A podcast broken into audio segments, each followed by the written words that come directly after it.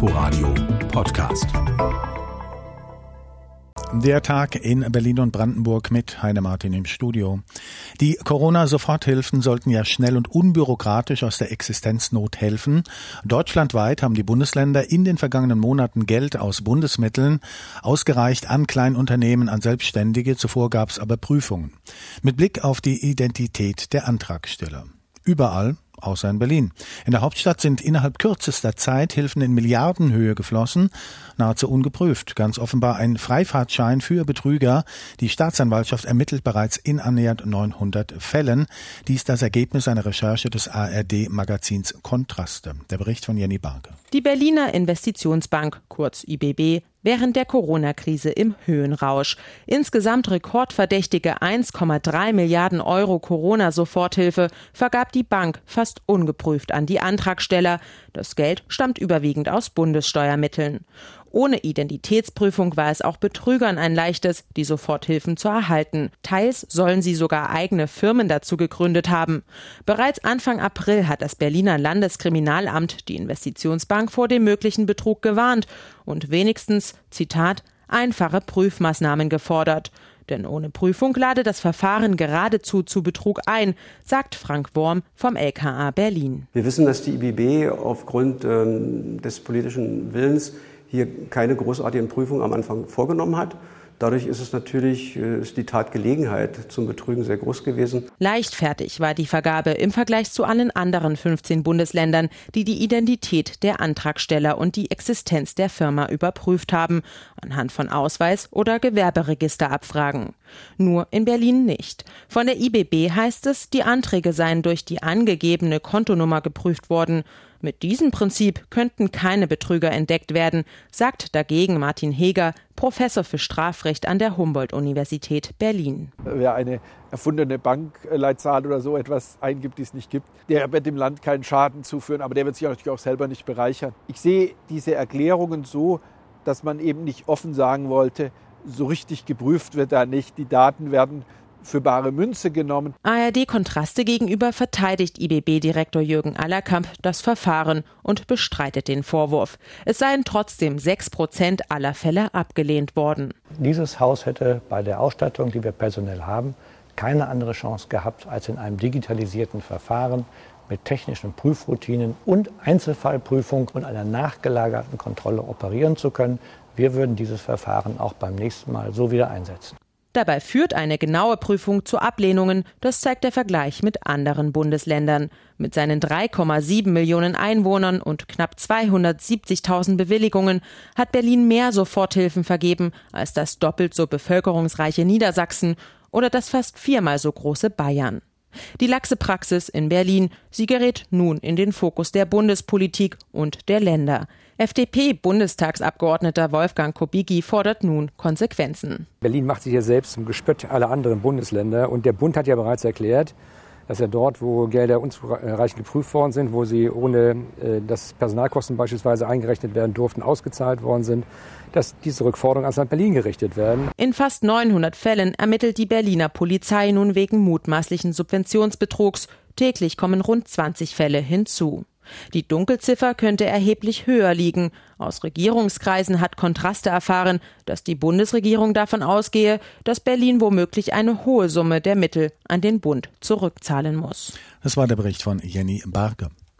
Andreas Kalbitz, Mitglied der AfD in Brandenburg, hatte sich ja in der vergangenen Woche seine Parteimitgliedschaft vor dem Berliner Landgericht zurückerstritten nach dem Rauswurf durch den Vorstand. Nun könnte die Geschichte wieder eine neue Wendung nehmen, denn nach Informationen des ARD Hauptstadtstudios soll das AfD interne Schiedsgericht, bei dem der Fall aktuell liegt, entschieden haben, dass Kalbitz die Partei vorerst doch wieder verlassen soll.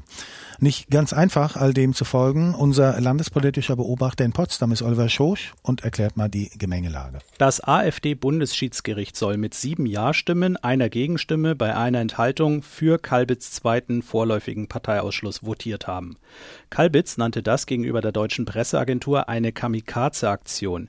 Er sagte, das Urteil sei ihm noch nicht schriftlich eingegangen, er gab aber zu erkennen, dass er in diesem Fall wieder vor dem Berliner Landgericht dagegen vorgehen würde.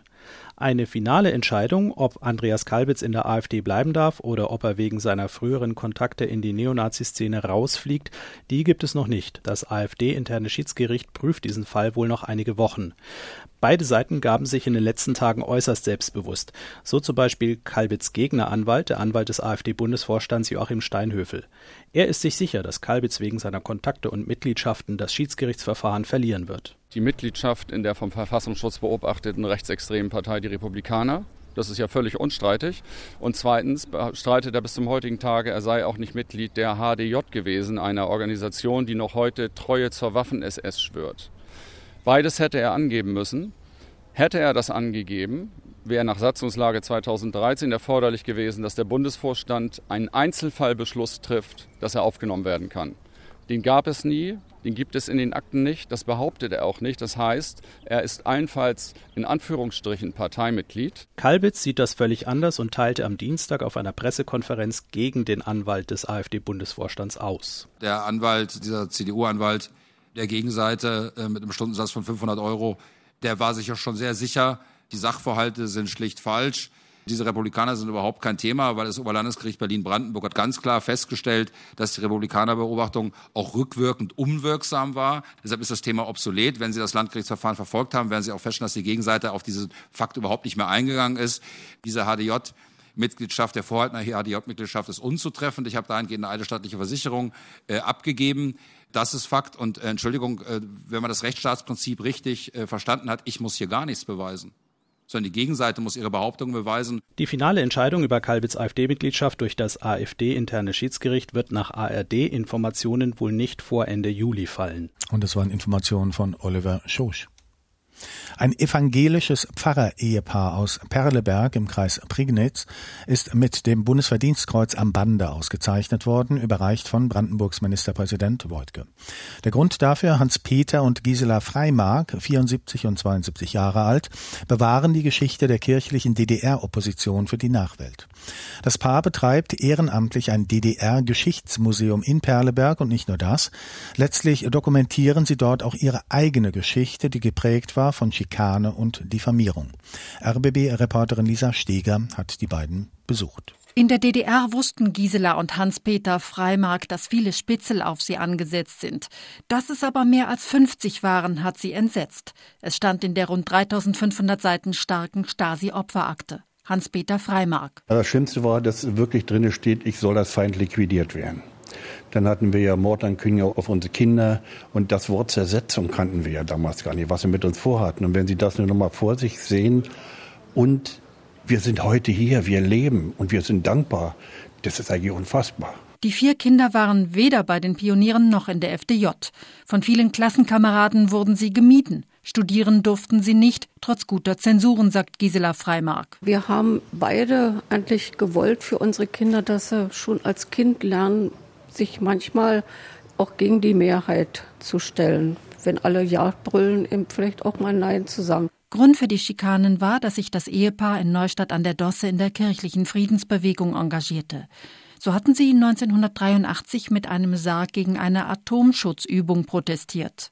Der Sarg steht heute in ihrem Museum. Wo man den Leuten erzählen wollte, Atomkrieg können wir überleben. Und da haben wir gesagt, jetzt ist also Schluss, die Toleranzgrenze, wir müssen raus. Und dann haben sie uns angegriffen mit Nebelgranaten. Den Wasserwerfer haben sie nicht eingesetzt. Wir mussten einfach was riskieren. Andere konnten ja nicht mehr. Das Museum in Perleberg zieht viele an, die die DDR noch erlebt haben. Auch frühere NVA-Grenzsoldaten kommen hierher. Manche kommen und erzählen uns, wie es war, dass sie eine unwahrscheinliche Angst hatten. Sie wollten nicht schießen, aber hätten sie nicht geschossen, wären sie nach spät gekommen. Dieser Zwiespalt, der war so schön und sie standen ja wirklich, sie wurden jeden Morgen, so sagten sie uns, jeden Morgen vergattert zu schießen. Von dem Bundesverdienstorden haben die beiden am Telefon erfahren und so ganz glauben können sie es immer noch nicht. Es ist äh, nicht fassbar, weil so viele vieles gemacht haben und nun kommen wir her und denken, hier kriegen 30 Leute eine Auszeichnung. Und dann sehe ich den Raum und sehe draußen, das sind nur wir. Und das kriegt hier was.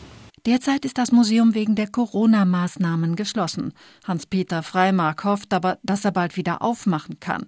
Es ist für ihn kein Hobby, es ist eine Verpflichtung. Und ich habe jetzt ja den Genossen versprochen, nicht nur von der Stasi, von der SED, dass ich eines Tages das zu kommentieren werde, was sie mit uns und was sie mit anderen gemacht haben in diesem Jahr. Da haben sie gelacht, weil sie dachten, sind da 100 Jahre an der Macht und nun kam es anders.